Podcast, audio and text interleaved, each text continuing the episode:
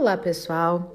Aqui é Débora Espadoto, do grupo Livros Mágicos, e nós estamos lendo os livros, o livro Muitas Vidas, Muitos Mestres, de Brian Weiss. Hoje nós vamos entrar no capítulo 6 e este é o áudio de número 7. Então, vamos lá. Começara a programar as sessões semanais de Catherine para o final do dia, porque se prolongavam por várias horas. Catherine continuava com aquele ar de quem se encontra em paz quando chegou na semana seguinte. Falara com o pai no telefone. Sem lhe ter dado quaisquer pormenores, tinha-lhe perdoado à sua maneira. Nunca a vira tão serena. Eu me sentia maravilhado com a rapidez dos seus progressos. Era raro acontecer que um paciente, vítima de medos e de ansiedades de natureza crônica, e de tal modo tão profundos que melhorasse de um modo tão acentuado. Mas também era evidente que a Catherine dificilmente poderia ser considerada como uma paciente normal, e o rumo que a sua terapia tomara era certamente excepcional. Entramos no transe e ela começou a falar.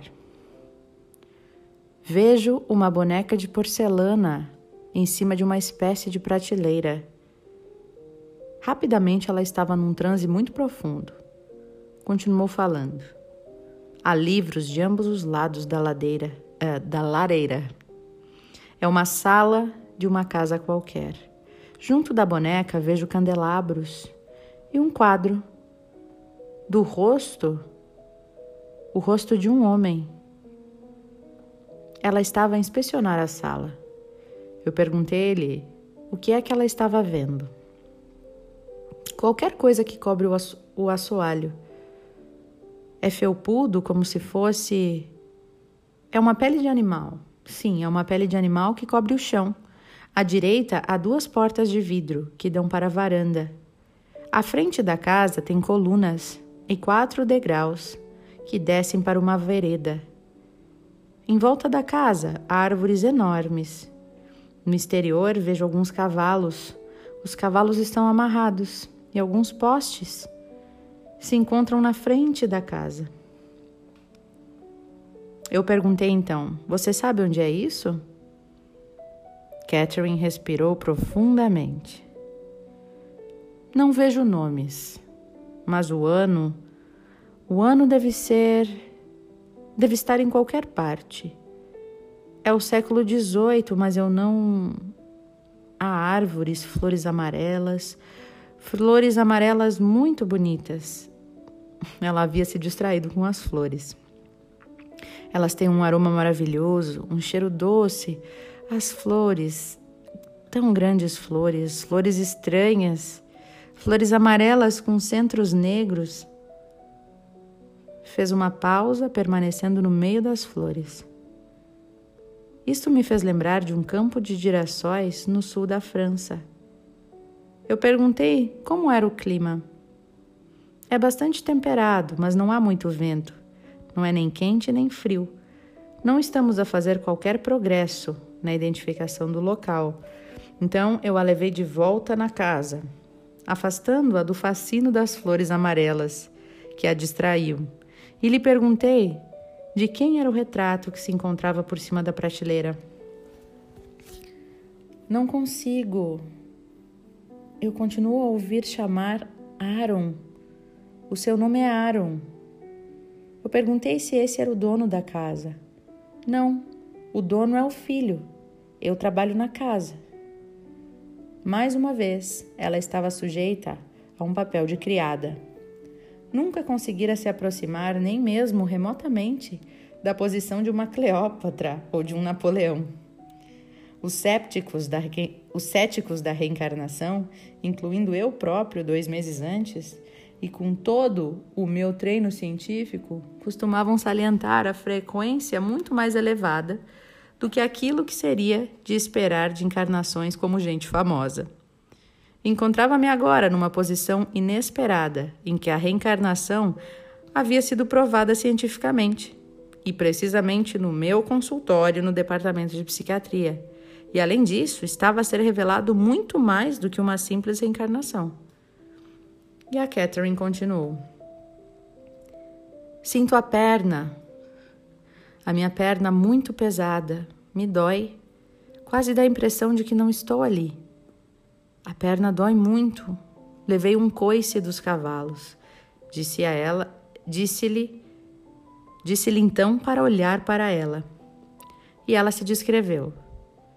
Tenho cabelo castanho, cabelo castanho encaracolado. Eu uso uma espécie de touca, uma espécie de touca branca, um vestido azul com uma espécie de proteção sobre o vestido. É um avental. Sou nova, mas não sou uma criança. A minha perna dói. Aconteceu há pouco tempo. Dói horrivelmente. Via-se nitidamente que tinha muitas dores. Ai, uma ferradura, foi uma ferradura. Deu-me o coice com uma ferradura, dói muito. É um cavalo mau, muito mau. A voz ia se tornando cada vez mais suave, à medida que a dor ia se desvanecendo. Eu sinto o cheiro da forragem grudada no celeiro. Há outras pessoas a trabalharem na área dos estábulos. Nesse, nessa altura, eu lhe perguntei qual era o trabalho dela. O meu trabalho é servir, servir na casa grande. Também era responsável por mungir as vacas. Eu queria saber mais sobre esses proprietários. E ela respondeu: A esposa é bem roliça, com um ar muito desleixado. E há duas filhas, eu não as conheço. Acrescentou, acrescentou essa informação antecipando-se à minha pergunta seguinte, em que queria saber se alguma das pessoas que se encontravam presente na vida atual de Catherine estava ali. Fiz-lhe perguntas sobre a sua própria família no século XVIII. Não sei, não os vejo, não vejo ninguém junto de mim, disse ela. Perguntei se ela morava ali. Sim, vivo aqui, mas não na casa grande. Muito pequena é a casa destinada a nós. Há galinhas, vamos buscar ovos. São ovos castanhos. A minha casa é muito pequena. É branca, só uma dependência. Eu vejo um homem. Eu vivo com este homem. Tem cabelo muito encaracolado e olhos azuis. Perguntei a ela se eram casados. Não. Segundo a sua compreensão de casamento, não. Tinha ela nascido ali? Também não. Me trouxeram para a propriedade quando eu era muito nova. A minha família era muito pobre.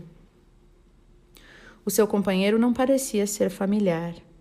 Então dei-lhe instruções para avançar no tempo, para o acontecimento seguinte daquela vida que fosse significativo. E ela começou a falar depois de uma pausa. Vejo qualquer coisa branca, branca com muitas fitas. Deve ser um chapéu, um tipo qualquer de chapéu, com penas e fitas brancas. Quem é que usa chapéu? Perguntei. É. Ela me interrompeu neste momento. É a dona da casa, evidentemente.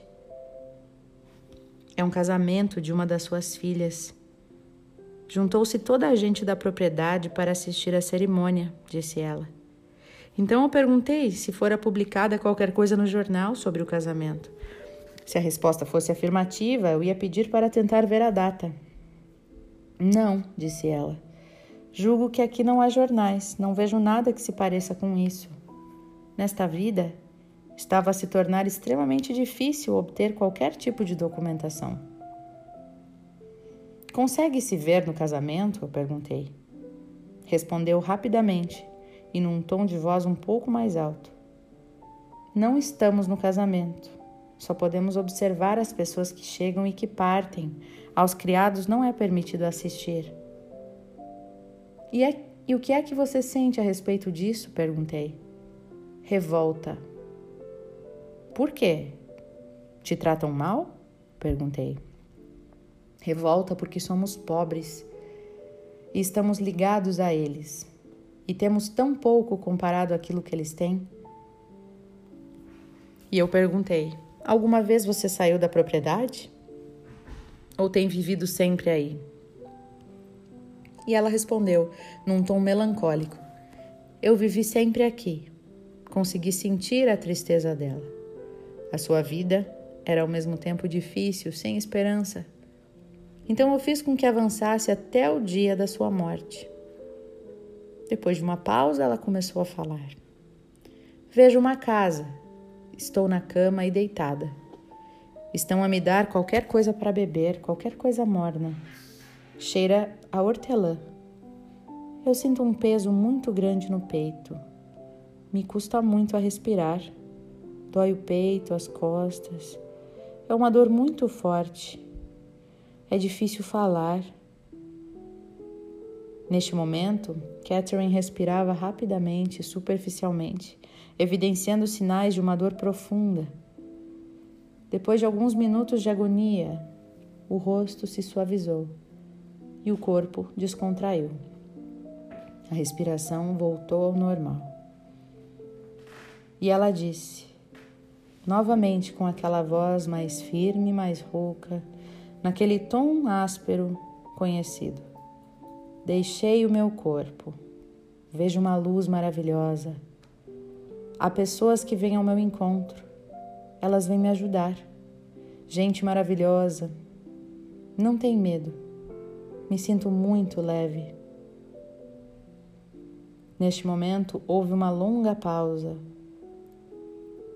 E eu perguntei, quebrando o silêncio: Ficou com alguma opinião sobre a vida que acabou de abandonar? E ela respondeu: Isso é para mais tarde. Para já, me sinto apenas em paz. É tempo de consolo. Os participantes devem ser confortados. A alma, a alma encontra paz neste lugar. Deixem-se para trás todas as dores do corpo. A alma está serena e em paz aqui. É um sentimento maravilhoso. Maravilhoso como se o sol nos confortasse para sempre, com o seu calor e com seu brilho. A luz é tão brilhante. Tudo tem origem na luz. A energia vem desta luz. A nossa alma vai imediatamente para lá. É quase como uma força magnética que nos atrai. É maravilhoso. É como uma fonte de poder e sabe como curar. Eu interrompi e perguntei: tem uma cor esta luz? Tem várias cores. Fez uma pausa repousando o olhar nesta suposta luz. E eu arrisquei. O que é que estás a sentir? Nada, apenas um sentimento de paz. Estamos entre amigos, estão todos ali. Vejo muitas pessoas. Alguns são familiares, outros não, mas estamos ali, à espera. Continuou a esperar, enquanto os minutos passavam lentamente. Eu decidi acelerar o ritmo. Tenho uma pergunta a fazer, Catherine. Ela respondeu: A quem? A alguém, eu disse. Ou aos mestres? Respondi numa evasiva. Julgo que a compreensão disso nos poderá ajudar. A questão é a seguinte: somos nós que escolhemos a maneira e o modo do nosso nascimento e da nossa morte? Temos possibilidade de escolher a nossa situação? Podemos voltar a escolher a altura da nossa passagem? Julgo que a compreensão disto poderá facilitar bastante a compreensão das razões dos seus medos. Está aí alguém que possa responder esta questão, Catherine? A sala parecia gelada. A pausa parecia imensa. Quando Catherine voltou a falar, a sua voz era aquela voz mais profunda e ressonante, mas era uma voz que nunca ouvira antes. Era a voz de um poeta. E respondeu assim: Sim, escolhemos a altura em que voltamos ao nosso estado físico e a maneira em que voltamos e abandonamos. Sabemos quando terminamos aquilo que nos mandaram fazer. Sabemos quando chegou a hora e aceitamos a morte.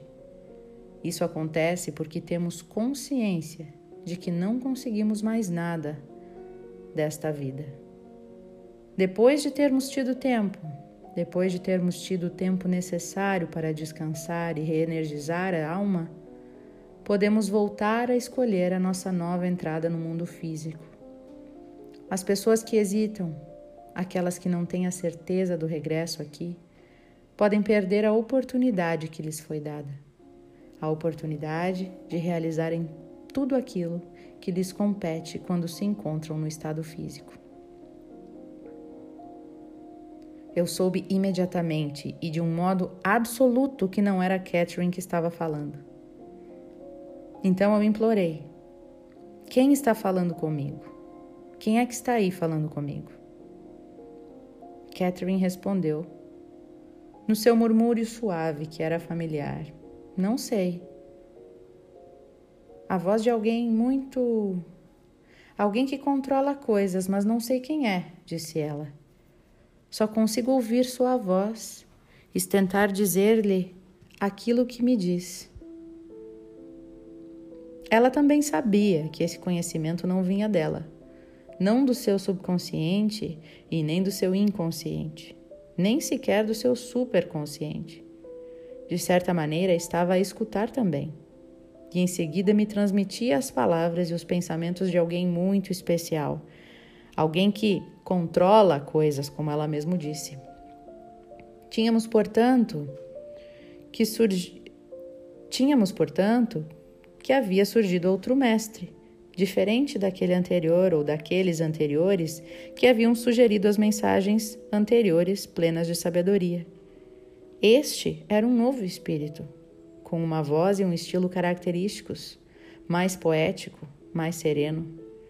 Este era um mestre que falava sobre a morte sem qualquer hesitação, e, no entanto, com uma voz e pensamentos impregnados de amor. O amor transmitia ao mesmo tempo uma sensação de calor e de realidade, embora desprendido e universal. Parecia uma bênção, sem ser sufocante, emocional ou tentar criar dependências. Transmitia um sentimento de um distanciamento impregnado de amor ou de uma distante gentileza carinhosa e fazia-nos sentir vagamente familiares. O murmúrio de Catherine subiu de tom. Não tenho a menor fé nessa gente. Eu lhe perguntei: Não tenho a menor fé em quem? Em que gente? Nos mestres. Nenhuma fé nos mestres? Não. Falta-me fé. E é por isso que a minha vida tem sido tão difícil. Eu não tinha fé nessa vida. Catherine estava analisando calmamente a sua vida no século XVIII e eu lhe perguntei o que, que é que ela havia aprendido naquela vida. E ela disse: Aprendi sobre a ira e o ressentimento, sobre guardarmos sentimentos contra as pessoas. Também tive que aprender que não tenho qualquer controle sobre a minha vida. Quero ter controle, mas não tenho. Tenho que ter fé nos mestres eles serão continuamente os meus guias, mas não tenho essa fé. Sinto-me como se tivesse sido condenada desde o início. Nunca considerei as coisas com muito prazer. Devemos ter fé. Devemos ter fé. E não tenho dúvidas. Tenho dúvidas em vez de acreditar. Fez uma pausa. Eu então lhe perguntei: o que é que você deve fazer, e eu também, para nos tornarmos melhores? O nosso caminho é o mesmo? A resposta veio do Mestre, que na última semana falava de poderes intuitivos e do regresso de comas. A voz, o estilo, o tom, tudo era diferente da voz de Catherine e da voz masculina poética que tinha acabado de falar. E a resposta era assim: o caminho de toda a gente é praticamente o mesmo. Todos nós devemos aprender certas atitudes quando nos encontramos no estado físico. Alguns são mais rápidos a aceitarem do que outros. Caridade, esperança, fé, amor. Todos nós devemos conhecer essas coisas e conhecê-las bem. Não se trata apenas de uma esperança, de uma fé e de um amor. Há tantas coisas que fazem parte de cada um desses sentimentos, há tantos modos de demonstrá-los, e, no entanto, nos encontramos apenas ligados a um pouco de cada um. Os elementos das ordens religiosas chegaram mais perto do que qualquer de nós, porque tomaram estes votos de castidade e de obediência. Deram tanto sem pedirem absolutamente nada em troca. O resto de nós continua a pedir recompensas, recompensas e justificações para os nossos comportamentos, quando não existem quaisquer recompensas, recompensas por aquilo que nós queremos. A recompensa está em fazer, mas fazer sem esperar o que quer que seja, fazer as coisas de um modo altruísta. Mais uma pausa. E a Catherine acrescentou no seu murmúrio suave: o conhecido dela. Não aprendi muito disso também. Por momentos eu me sentia confuso com o termo, o termo castidade, mas me lembrei de que a raiz significava puro. A raiz da palavra castidade tem a ver com pureza, referindo-se a um estado muito diferente de uma situação de abstinência sexual.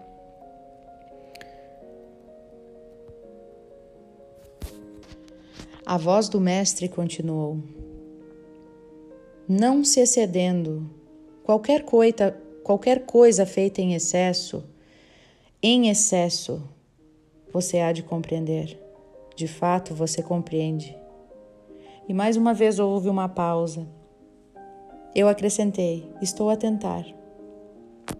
Em seguida, decidi me concentrar na Catherine. Talvez os mestres ainda não tivessem partido.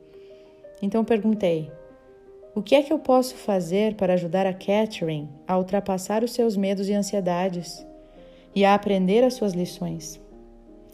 E esta é a melhor maneira ou devo alterar qualquer coisa que esteja fazendo? Devo me concentrar em alguma outra área específica? Qual será a melhor maneira de ajudá-la? E a resposta surgiu na profunda voz do mestre poeta, eu me inclinei para a frente da cadeira para ouvir. A voz dizia: Estás a fazer aquilo que está correto, mas isto, tudo o que está acontecendo, é para ti e não para ela.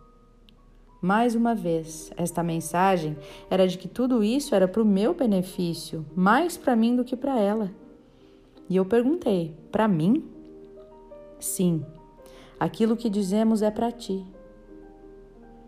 Não só a voz se referiu a Catherine na terceira pessoa, como além disso dizia nós. Havia então eh, de fato diversos mestres que se encontravam presentes ali. Então eu perguntei: Posso saber os vossos nomes? Já estava estremecendo de imediato por causa do aspecto mundano da minha pergunta. E eu continuei: Preciso de orientação.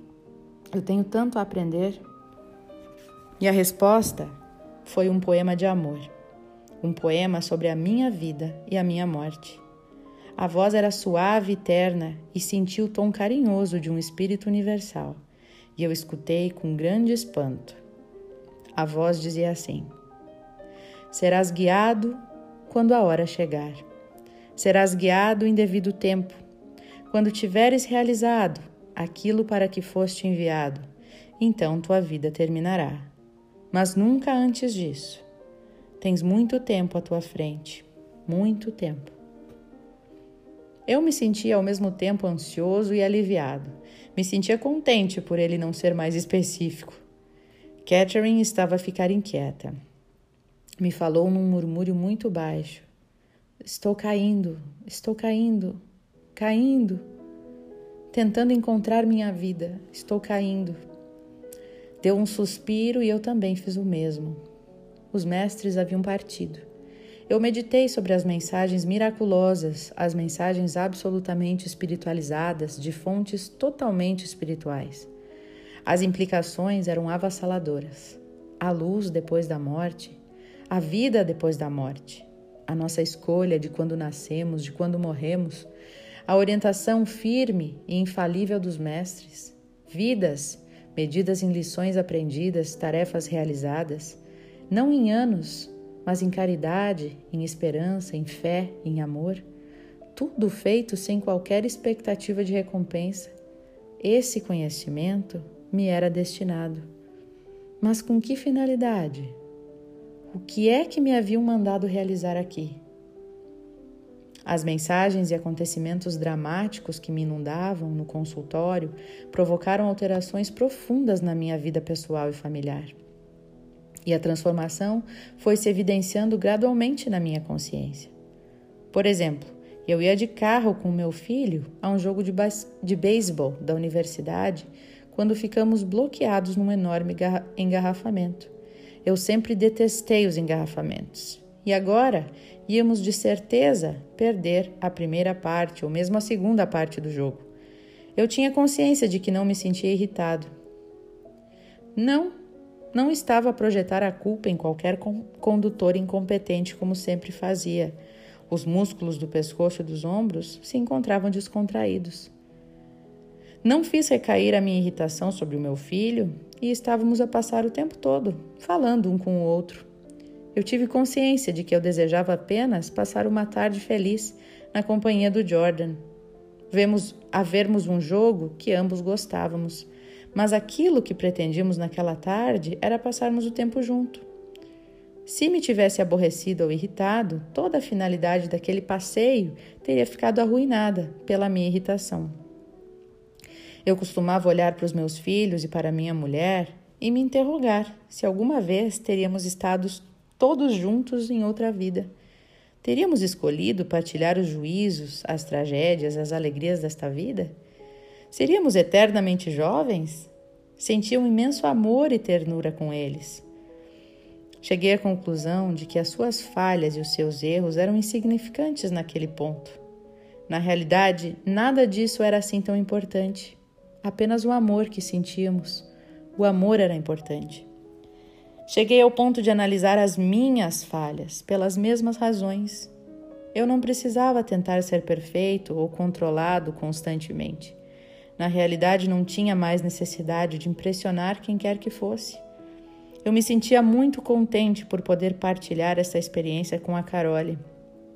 Era frequentemente conversar é, e nós frequentemente conversávamos depois do jantar, no momento em que eu expunha todos os meus sentimentos em relação às sessões com a Catherine.